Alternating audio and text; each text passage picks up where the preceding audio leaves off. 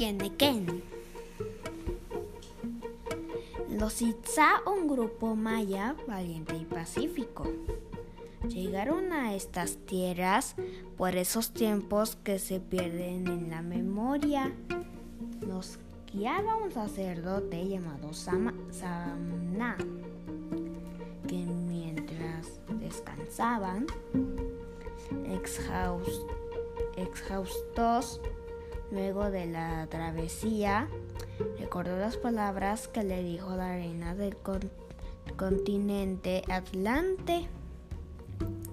Nuestra tierra desaparecerá en la próxima luna por ser el más sabio y bueno de mi pueblo. Te he elegido como guía y ejecutor de mis mandatos. Escoge a un grupo de familias y tres chilames. Irán a un lugar que te señalaré y ahí fundarás una ciudad. Construirás un templo, construirás un templo principal y debajo de, de él guardarás los textos de nuestra historia pasada en la que será escrita en el futuro. En nueve barcas viajarás hacia el poniente con los escogidos. Nueve días después encontrarás una tierra desnuda de ríos y montañas y entrarán en ella. Esperarás hasta que encuentres agua y entonces fundarás la ciudad como te he ordenado.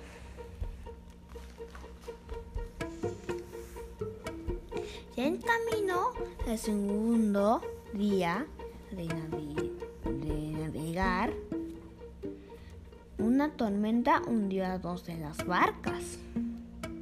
Samna creyó que el fin del grupo había llegado, pero luego la tempestad amainó. Al fin llegaron a la tierra desnuda de ríos y montañas en la señalada por la reina, pero no había agua. Todo, todo era árido, ni, abundaba una planta extraña, muy verde, de hojas duras, filosas y punzantes. De pronto el cielo se oscureció y una lluvia abundante comenzó a caer. Los viajeros estaban felices por esta agua enviada del cielo. No sabían cuánto iba a durar esta lluvia, por lo que Semna se dispuso a guardar algo de agua. Al pasar cerca de unas aquellas plantas, unas espinas, una espina se le clavó en la pierna. Al ver esto, los Itza, como castigo, cortaron la hoja y la golpearon violentamente contra las piedras de esa, de esa tierra. Entonces Samna advirtió que, que de las hojas aparecen unas fibras durísimas que podrían ser utilidad para el pueblo. Supo que así, así que su herida era una señal y ordenó que la planta ya no fuese castigada. Por otra parte, la lluvia no cesaba y el agua se deslizaba hacia un hueco a través de las rocas. Samna siguió su curso y descubrió el sitio señalado por la reina.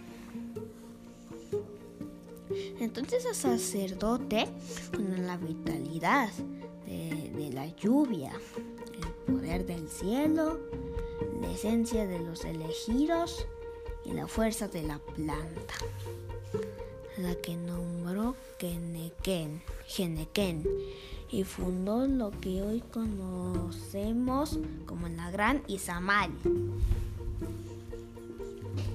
Fin.